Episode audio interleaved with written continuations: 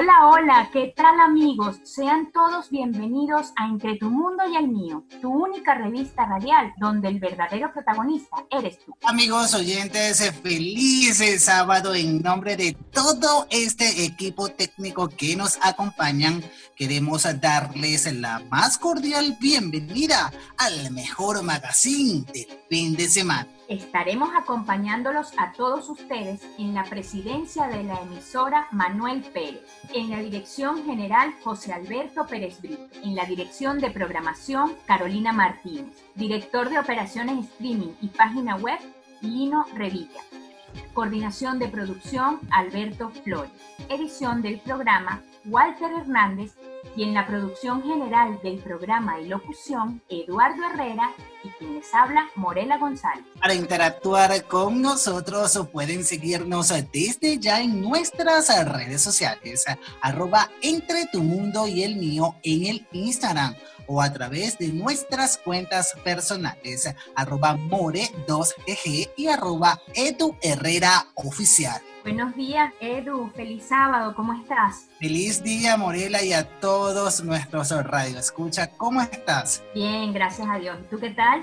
Genial, genial. Feliz de compartir otro sábado más en compañía de tu persona y por supuesto en compañía de todas las personas que están conectados en este momento a través de la señal de x1radio.com. Y bueno, nada mejor que comenzar este programa, Edu, con la frase de la semana. La felicidad de tu vida depende de la calidad de tus pensamientos.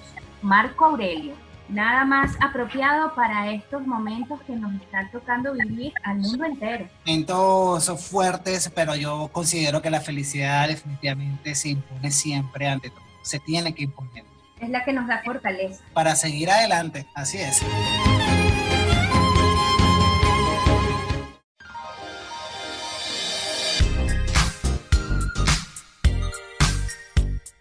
¿Quieres enterarte de todo lo que sucedió estas semanas de julio?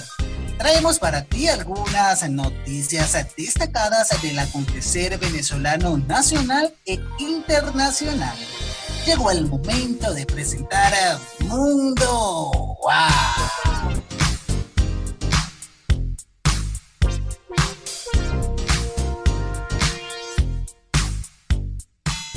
Amigos oyentes, queremos comenzar contándoles una lamentable noticia. Y es que el pasado 30 de junio falleció Guillermo Fantástico González en Madrid, quien durante más de 50 años fue una figura primordial para la televisión venezolana y será recordado por su emotividad, carisma y facilidad expresiva. Nació en Canarias, España, en 1945, pero su destino lo llevó a vivir a Venezuela a los cinco años de edad junto a su familia. En el año 1963 comenzó su carrera en la televisión con la grabación de la novela Historia de tres hermanas, producida por Radio Caracas Televisión participó en varias de las más famosas de la época, viajó a México un tiempo y a su regreso RCTV lo recibió con los brazos abiertos para que continuara trabajando en distintas producciones del canal. Se inicia como presentador con el programa Viva la Juventud, convirtiéndose en un ícono de la televisión venezolana haciendo famosa su frase característica del argot venezolano Rolo vivo durante muchos años hizo reír a los venezolanos y en 1979, dentro de su show fantástico, creó un segmento, ¿Cuánto vale el show? Uno de los programas más vistos de todos los tiempos en la televisión venezolana, siendo el pionero con este formato de programa de unos actuales como American Idol, The Voice o The X Factor aunque nunca registró la marca y ese formato se expandió por el mundo con un éxito inigualable sin que él pudiera tener crédito sobre él. Su talento y su gran aporte a la televisión venezolana perdurará en el tiempo. Vuela alto Guillermo Fantástico. Y otra lamentable noticia fue que el pasado 6 de julio falleció un grande de la música, el compositor italiano Ennio Morricone, autor de la banda sonora de más de 400 películas. Entre la lista de las más famosas asociadas a su música se incluyen las magistrales bandas sonoras de Cinema Paradiso, La Misión y Los Intocables. Sin duda, deja un invaluable tesoro musical. En estos tiempos de confinamiento, un nuevo término comienza a formar parte de la llamada nueva normalidad. Una palabra que está siendo utilizada constantemente por todos denominada webinar, término que combina las palabras web y seminario y se refiere a cualquier contenido en versión cuyo principal objetivo es ser educativo, formativo y práctico. El webinar tiene dos usos fundamentales. Como parte de un formato educativo online, se vincula al mundo de la educación en línea y sirve para dar clases de manera remota mientras los asistentes pueden realizar preguntas o interactuar. Como parte de una estrategia de marketing en la que el webinar ofrece un tipo de contenido que al igual que todos los artículos de un blog, las infografías o los podcasts tienen una función de atraer, educar o deleitar clientes potenciales por lo general son gratuitos y desde que inició el confinamiento mundial ha tenido un crecimiento exponencial importante, permitiendo a gran cantidad de personas tener accesos a temas de interés, ya que en su mayoría no se tiene que cancelar nada para su conexión. Así, además que bueno, creo que el webinar es una herramienta fantástica que le ha dado oportunidad a muchas personas de tener acceso a información que posiblemente antes de que sucediera todo esto que nos ha tocado vivir del confinamiento, cuarentena, etcétera, no les hubiese pasado ni por la mente poder hacer cosas en línea, ¿no? Creo que definitivamente el webinar llegó para quedarse, se ha convertido en una herramienta de comunicación, Morela, que incluso nos ha unido a todos eh, sobre todo en estos tiempos tan, tan difíciles por los que estamos pasando no solo unirnos, creo que además el mundo digital llegó para quedarse. Y cada día agarra mucho más fuerza. Bueno amigos, y llegó el momento de hacer nuestra primera pausa musical y al regreso continuaremos disfrutando mucho más de Entre tu mundo y el mío. Ya regresamos.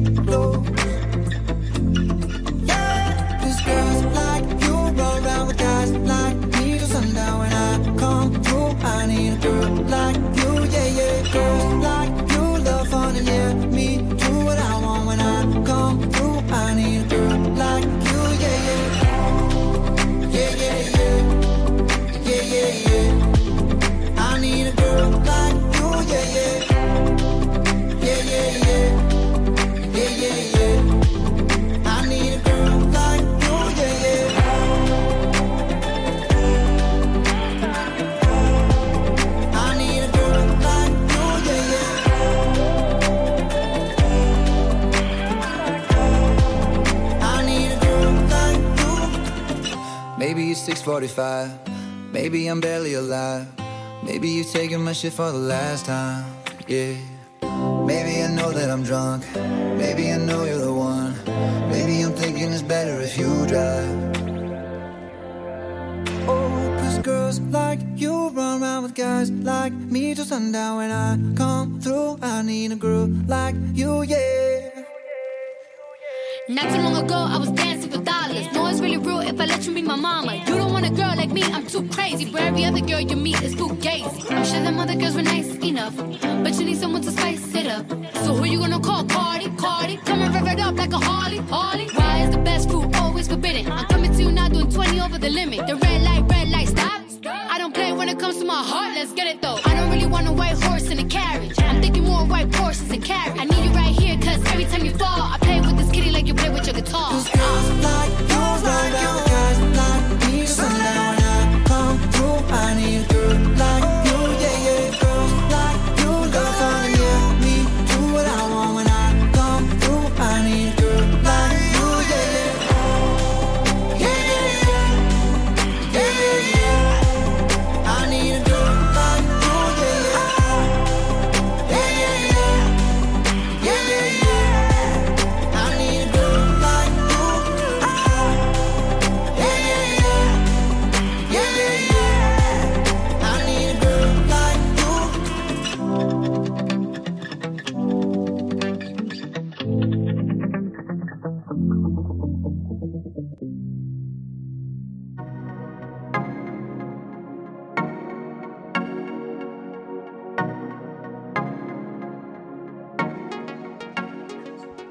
Porque el estilo es una forma de decir quién eres sin tener que hablar. Llegó el momento de presentar Mundo Belleza.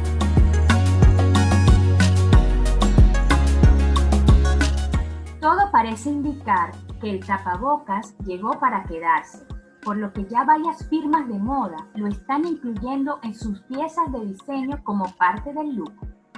Con la aparición del COVID-19, se ha vuelto indispensable su uso en la vida cotidiana para cuidar nuestra salud.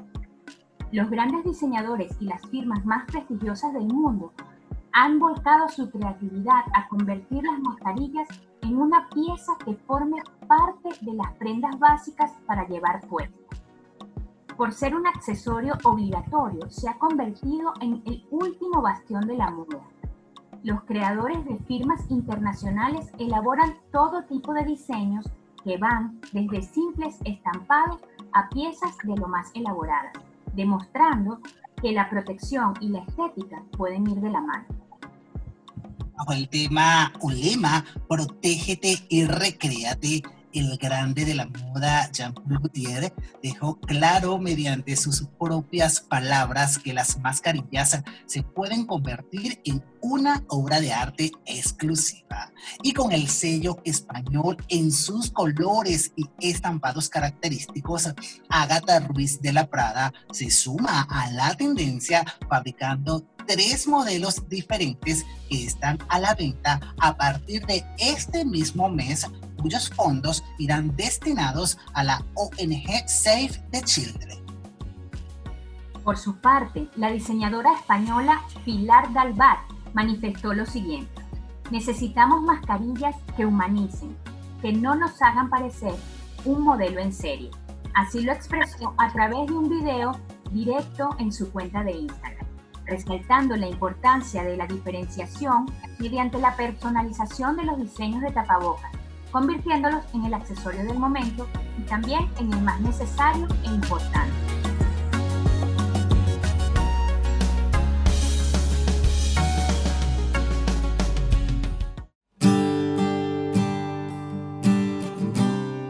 Porque vivir mejor implica estar en armonía con nosotros mismos. Llegó el momento de presentar Mundo Salud. La dieta keto o cetogénica vuelve a vivir su etapa dorada, retomando el auge que tuvo hace unos años en cuanto a opciones para bajar de peso manteniendo una adecuada nutrición. Esta dieta se centra en la ingesta de consumir más alimentos ricos en grasas buenas y proteínas como pescado azul, aguacate, aceite de coco y de oliva, con una restricción en la ingesta de hidratos carbonos como por ejemplo cereales, azúcar e incluso de mucha cantidad de verduras y frutas. Es un plan de alimentación bajo en carbohidratos que te puede ayudar a quemar grasas de manera eficaz. Su objetivo es generar el proceso de cetosis en sangre similar al ayuno. Y te preguntarás, ¿en qué consiste eso de cetosis? En que las reservas de grasas de tu cuerpo se convierten en cetonas. Son sustancias químicas que se acumulan cuando el cuerpo comienza a quemar grasas para obtener energía a su vez alimentan a los músculos y al cerebro frente a los carbohidratos. El resultado, la rápida quema de grasa y pérdida de peso express si la comparamos con otras dietas tradicionales. En este sentido, la dieta keto tiene sus admiradores y detractores. Entre sus admiradores se encuentran la experta en nutrición Susie Burrell, quien asegura que esta resulta idónea no solo para adelgazar, sino para reducir el picoteo de dulce, la inflación cerebral y aliviar el dolor en personas con enfermedades crónicas. La dieta cetogénica o dieta keto sugiere la ingesta de alimentos ricos en grasas buenas del 60% al 75%, como pueden ser las nueces, el aceite de coco, el aguacate, el pescado azul, y combinadas con ingredientes ricos en proteínas, en un 15 o 30%. Los carbohidratos se limitan a hojas y verduras verdes sin exceder al 20% de las calorías ingeridas en cada comida. La dieta keto tiene sus pros y sus contras. Entre sus beneficios se encuentra la reducción de los niveles de glucosa en sangre, mejorar la dolencia como el hígado graso y la pérdida significativa de peso en menos tiempo. Sin embargo, el problema ocurre cuando la cetosis no se controla correctamente y las cetonas empiezan a dañar la masa muscular y a provocar otras alteraciones a nivel orgánico. Aunque si bien es cierto que la dieta keto promete adelgazar, combatir el acné, mejorar la salud cardiovascular y hasta equilibrar los niveles hormonales, es imprescindible seguirla con la ayuda de un profesional, por lo que es conveniente tomar precauciones consultando al médico y no seguir esta dieta a la ligera. Eso que la dieta keto, Edu, está ahorita en el auge muchísimos famosos la están siguiendo, pero todos, por supuesto, bajo la supervisión de, un control de salud, de una nutricionista, o, porque además hay que combinarlos, es muy importante, con ejercicios. No solamente la buena alimentación, el ejercicio también ayuda a la vida saludable. Claro, y además también el hecho de dormir, Morela, eh, las ocho horas respectivas, eh, el hecho de hacer ejercicio, tomar mucha agua, yo creo que son factores eh, indispensables al momento de que cualquier persona se quiere comenzar a realizar este tipo de dieta y no solamente la dieta keto, cualquier otro tipo de, de dieta. Sí, no pueden hacerse a la ligera porque además no todo el mundo le conviene una dieta u otra.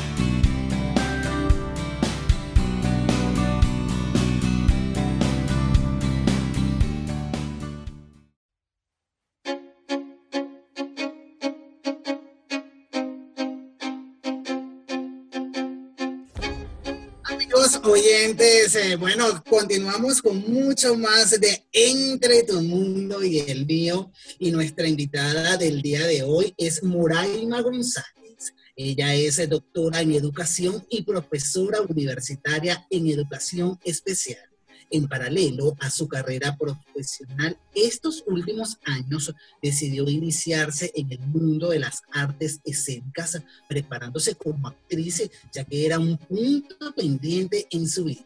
Se define como una mujer creativa que le gusta asumir ciertos riesgos y es una persona comprometida con lo que emprende. Es por ello que afirma que su gran pasión es el teatro Hoy hablaremos con ella cómo puedes desarrollar aquello que te gusta y apasiona sin dejar a un lado tu desempeño profesional. Moraima, bienvenida a Entre tu Mundo y el Mío. ¿Cómo estás? Hola Eduardo, Morela, ¿cómo están? Gracias por esta Moraima. invitación. De verdad encantados de tenerte aquí con nosotros en el programa de hoy. No, yo agradecida con, con ustedes dos precisamente por pensar en mí para este segundo programa de ustedes. Para nosotros siempre es un placer tenerte acá de invitada en Entre tu Mundo y el mío, Moraima. Y lo primero que quiero preguntarte justamente es qué te impulsó a entrar en el maravilloso mundo del teatro.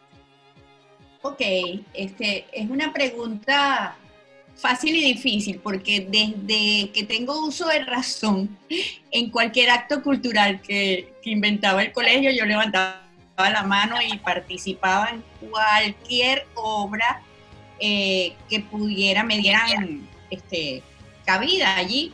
Y además el colegio donde yo estudié no permitía varones y entonces me tocó mu- muchas veces asumir personajes de varón.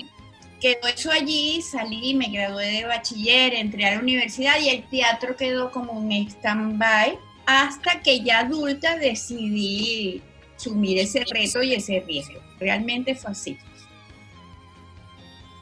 Interesante, ¿no, Moreila? Este, esta, esta historia con la que inicia Moraima. Es así. Cuéntanos, Moraima, ¿algún mentor o mentores, actores, actrices, te influenciaron para tomar esta decisión? Bueno, yo, uno siempre ha tenido su gente que admira en el cine, en el teatro, en la televisión, pero me llegó, muy yo les voy a decir, este, una invitación por Facebook para hacer taller de teatro con una figura como Daniel Uribe, América Alonso y Marcos Purroy, que forman el, o formaban en ese momento el Centro de Directores para el Nuevo Teatro. Les escribo, les digo que soy una persona adulta, en ese momento tenía 50 años de edad, y la respuesta sirvió para abrirme ese mundo maravilloso del teatro cuando me respondieron, el arte no tiene edad, usted puede asumirlo cuando quiera y como quiera. Y evidentemente mis respetos porque yo me inicié con tres grandes figuras, o sea, un Daniel Uribe que todavía está activo en el mundo nacional, una América Alonso que fue una gran actriz venezolana y que fue mi coach actoral en los primeros tiempos, y Marcos Purroy, que bueno, es productor, dramaturgo y director. Es decir, que quedé realmente desde allí prendada de ellos tres. Y de ahí en adelante, pues muchísimos otros personajes importantes que han influenciado en la formación como actriz, pues. De Moraima, me encantaría saber qué fue lo primero que hiciste para iniciar tu formación como actriz. El taller. Lo primero que hice fue un taller montaje. Imagínate qué arriesgada, ¿no? O sea, no solo que te dieran tips para actuar, sino de una vez que al final terminara en una obra de teatro, Imagínate, ya de una, de una De a las tablas. a las tablas.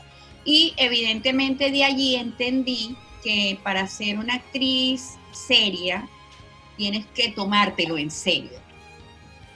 Y busqué otras alternativas. Yo tengo dos diplomados de formación actoral, uno de la Universidad Central de Venezuela y otro de la Universidad Pedagógica Experimental Libertador.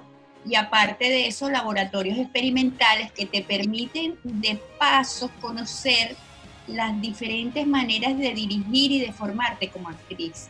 Porque si te quedas con una sola persona o con un solo grupo, evidentemente te estás encasillando en un estilo, en una forma de actuar, en una exigencia. Y cuando logras abrir el abanico de posibilidades, pues tú también vas viendo dónde funcionas mejor, dónde funciona, dónde eso no te sirve, eso sí te sirve. Realmente fue así. Simplemente este programa me encanta y me encanta mucho más cuando tenemos la oportunidad de, de conversar con personas como Braima. En este momento, bueno, llegó justamente el momento de hacer una pausa musical y al regreso vamos a seguir conversando con nuestra invitada del día de hoy. No se aparten, ya regresamos.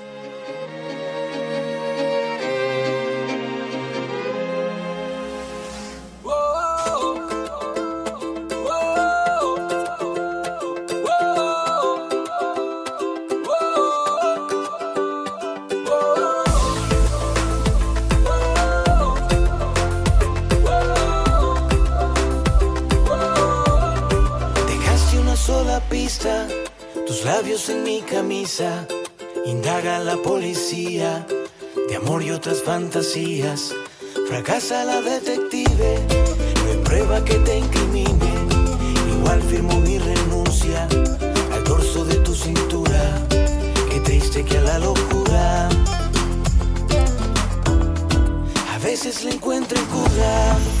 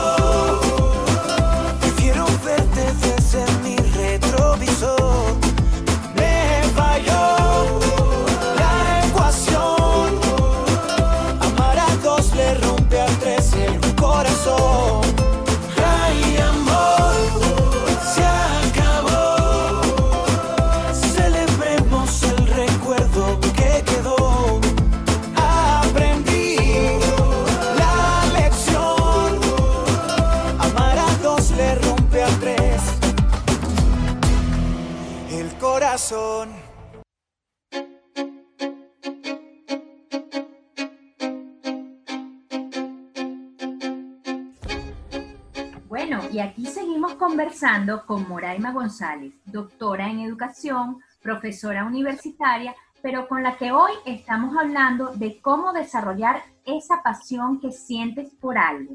En su caso es el teatro, la actuación. Moraima, en el segmento anterior nos contabas cómo te iniciaste en el mundo de la actuación. Para ti, ¿cuál o cuáles son los elementos más importantes que se deben tomar en cuenta en la formación actoral? Bueno, lo primero, evidentemente, descubrir que tienes talento, ¿no? Disciplina, estudio, muchísimo estudio, porque yo puedo ser muy talentosa, pero si no tengo disciplina y estudio, no vas a funcionar como actriz. Mucha responsabilidad y entender que es un trabajo en equipo, que no estás sola. Para mí esos son los indicadores más importantes para una formación integral en cuanto a la actuación, sea en televisión, en el cine o en este caso en lo mío, que es el teatro tablas en vivo. Claro, y concientizar que tienes talento para eso. Claro, claro, claro. Y creértelo. Muy Y además yo siento también algo importante acá, chicas, es el hecho de conectar ¿no? con el público, el hecho de crear esa sincronía, eh, que, que yo siento que además es sumamente complicado para personas que no somos actores, eh, pero además yo siento que es sumamente complicado el hecho de que tú le termines, eh, que, una persona se siente identificada con cualquier eh, papel que una persona pueda interpretar. es así. Es que, fíjate tú, para mí el público, eh, va a sonar muy cómico lo que voy a decir, es la droga. Cuando yo tengo el público allí, esa adrenalina y esa sensación de, que estás haciendo algo, que te están viendo, que estás transmitiendo la situación que vayas a transmitir en ese momento, para mí es fascinante, absolutamente fascinante. Este, y sí, es complicado, pero ahí hay un, como unas emociones encontradas, ¿no? El susto de que te vas a enfrentar cada día a un público distinto, pero a su vez la recompensa de que le llegaste con el mensaje que tenías que llegarle, ¿no? que lograste que reflexionara, que yo creo que es lo más importante al final. Daima, y hablando justamente de reflexión, me gustaría saber cómo asumes la preparación para eh, desempeñar un papel específico dentro de la obra. Ok. Bueno, lo primero que hago es leerme la obra completa. Completica, completica. Después que entiendo de qué va la obra, agarro mi personaje y le creo su historia si no la trae. ¿Qué es eso? Su, su biografía, si papá, mamá, hermano, si es casa X, el personaje que sea. Luego que hago ese contexto histórico, en qué época también está planteada la obra, que eso es importantísimo, porque de ahí va a depender esa visión del personaje. Entonces le empiezo a analizar el personaje desde sus características físicas, si tiene algún detalle, algún defecto, alguna discapacidad que resalte, sus características psicológicas, por supuesto, y su comportamiento social. Cuando yo logro engranar todo eso, y, y paralelo me estoy aprendiendo el texto, evidentemente empiezo, por decirlo así, a asumir ese personaje que me tocó. Y bueno, y, y muy importante lo que marca el director, porque de repente tú tienes una visión del personaje y cuando llegas al director te dice, mira, por ahí no lo quiero, yo a ella la veo de tal manera o considero que aquí deberías de hacer tal cosa, ¿sabes? Pero eso te lo va dando la experiencia. Cuando uno está muy nuevo va como muy asustado. Ya a estas alturas te puedo decir que digo, bueno, esta es mi propuesta. Yo la veo así, ¿sabes? Vamos a negociar qué crees tú y qué creo yo, porque evidentemente al final soy yo la que estoy asumiendo el personaje, no él.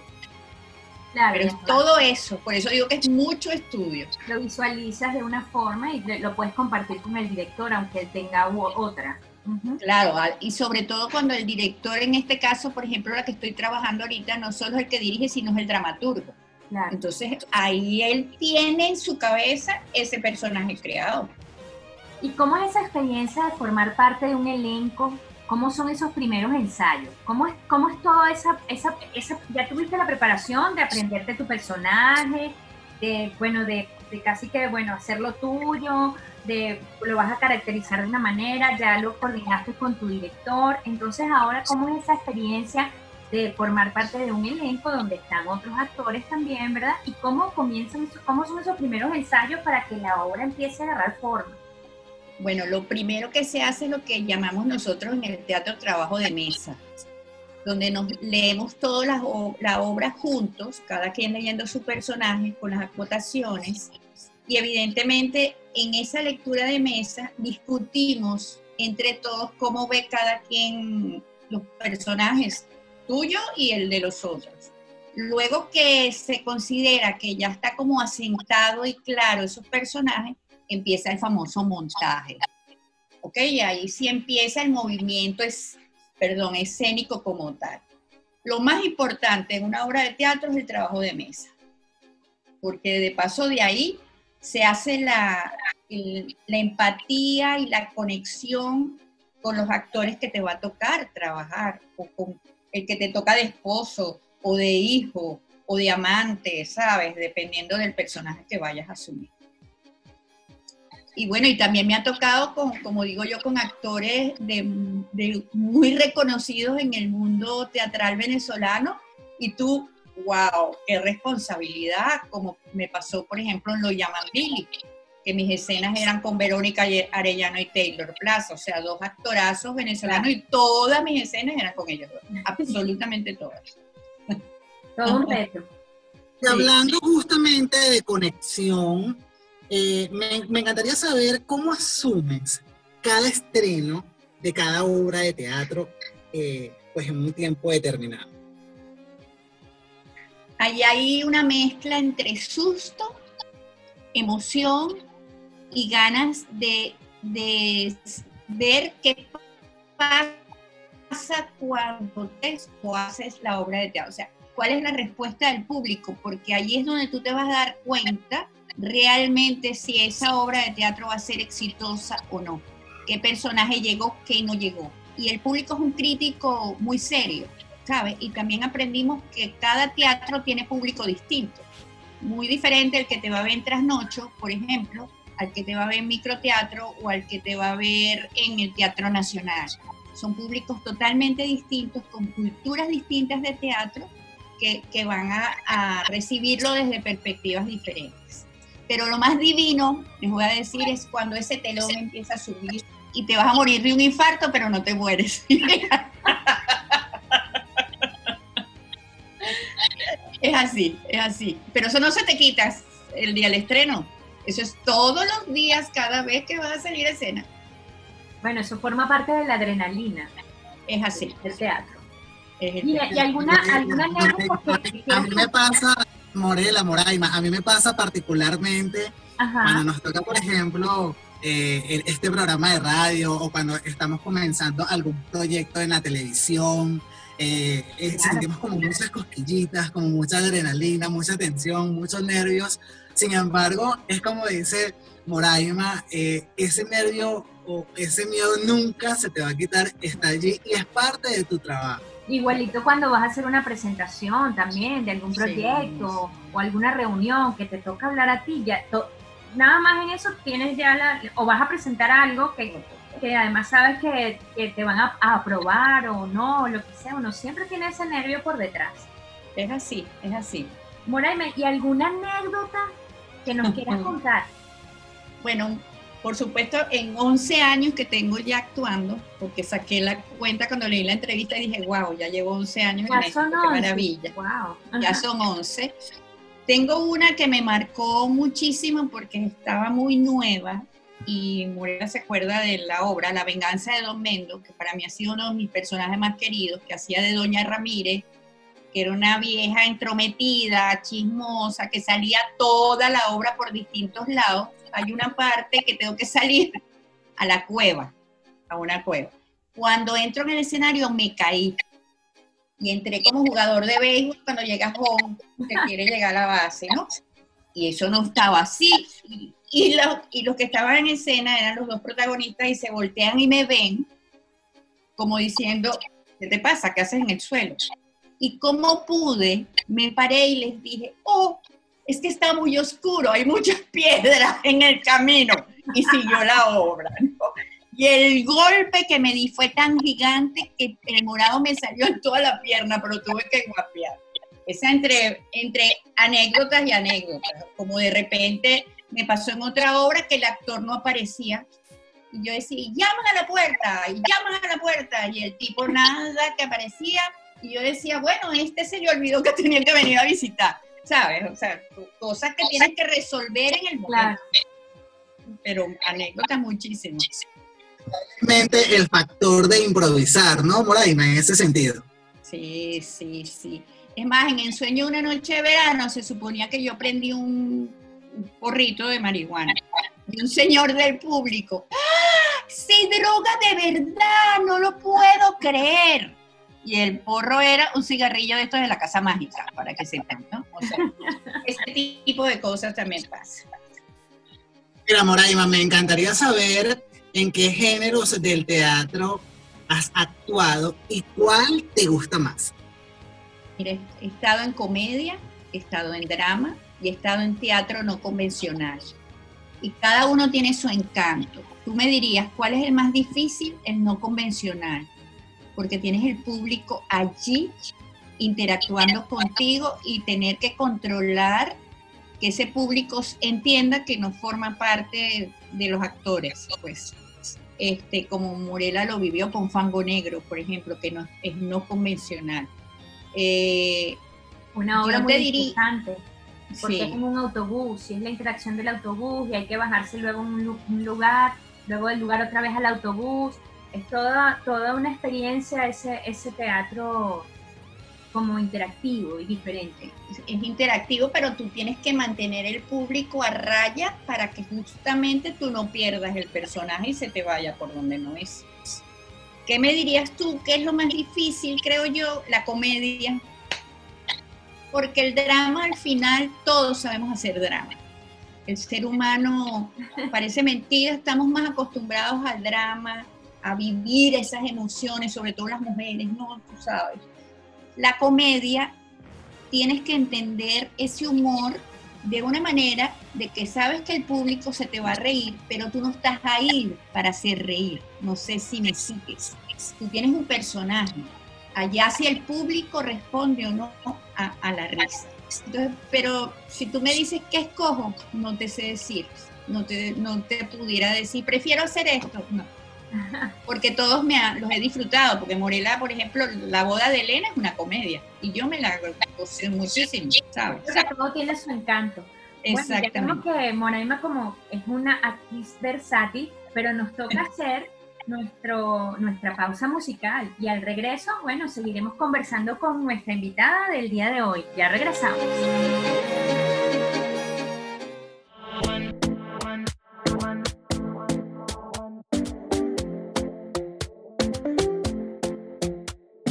Talking in my sleep at night, making myself crazy. Out of my mind, out of my mind. Wrote it down and read it out, hoping it would save me.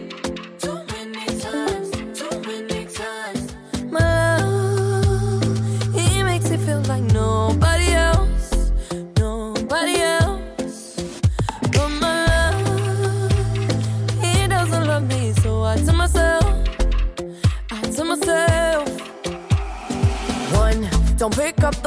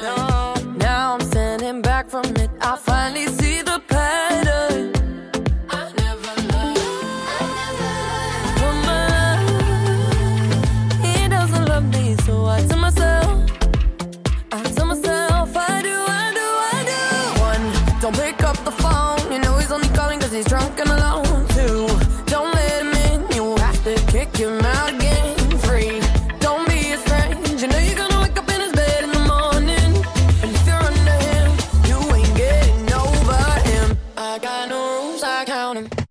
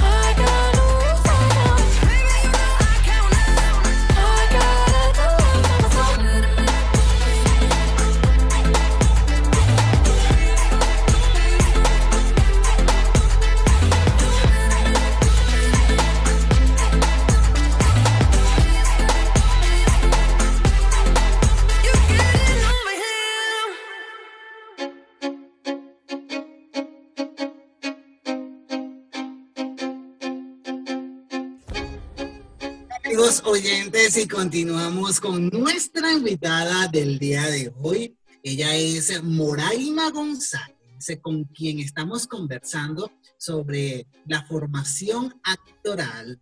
Moraima, nos encantaría saber en estos momentos de pandemia, en donde pareciera lejano volver a ver un teatro, ¿cómo lo ves? ¿Qué estás haciendo o qué están haciendo ustedes al respecto? y nos encantaría saber si los teatros reabrirán sus puertas, ¿Qué, tus- sus puertas, perdón. ¿Qué piensas tú de eso? Bueno, primero te voy a decir que yo soy una persona muy inquieta y ando haciendo varias cosas referentes a la actuación. Entre eso, un taller con- de técnica de la imaginación con Marcos Purroy, que me ha ido excelente porque, claro, es un nivel ya alto, te dan un personaje, tú montas el personaje, la ambientación, etcétera, y es acostumbrarte a ese trabajo detrás de una pantallita, ¿no? Donde no tienes público. Eso por allí. Lobo Rojo viene por allí porque luego del análisis que hemos hecho de la pandemia, consideramos que las puertas del teatro no van a abrir en el 2020. Creemos que eso no, no, no va a ser factible porque, bueno, implica público, implica gente y, lo vemos bien cuesta arriba. Es más, todos esos proyectos vivenciales y presenciales están quedando ya para 2021. Y se están buscando estas alternativas, unas más informales que otras, pero que ya ustedes vieron por internet que se están dando este, eh, teatro trancado, actores de Venezuela online, etcétera, que han ido como tratando de solventar eh, la ausencia física de los actores en la sala. ¿Cómo lo veo yo este año? Nosotros actuando y ustedes viéndonos detrás de las pantallitas. Este, creo que va a ser así este año. como está el trasnocho cultural, ¿no? Con su alternativa, por supuesto, a un costo mucho menor de cuando uno va al Correcto. teatro, no es lo mismo y es- claro, es que eh, es, es muy complicado eh, volver a espacios cerrados en estos momentos con el tema sobre todo del distanciamiento social, ¿no? Correcto. Fíjense que la obra que yo estaba muchas en... medidas, mucha, o sea, tienes una serie de medidas para que eso pueda volver a, a darse. A Claro, darse. Vamos a volver. Yo, yo creo que sí, porque bueno, Claro, vamos a volver, pero yo no creo que sea de 2020. inmediato. No creo que sea 2020. Es más, Lobo Rojo, que es teatro no convencional, que se iniciaba en el autobús, Sí, ya eso cambió. claro. Eso va así como va para el año que viene. Este año va, pero de una manera distinta. Ya nos nombraste unas actividades que estás haciendo actualmente, ¿no? Es el taller este de imaginación, Estás haciendo, vas a comenzar a hacer el, el proyecto de esta obra de teatro que se llama Logo Rojo. ¿Y tienes alguna otra actividad ya en, en proyecto o agendada o que vas a comenzar en el área de teatro?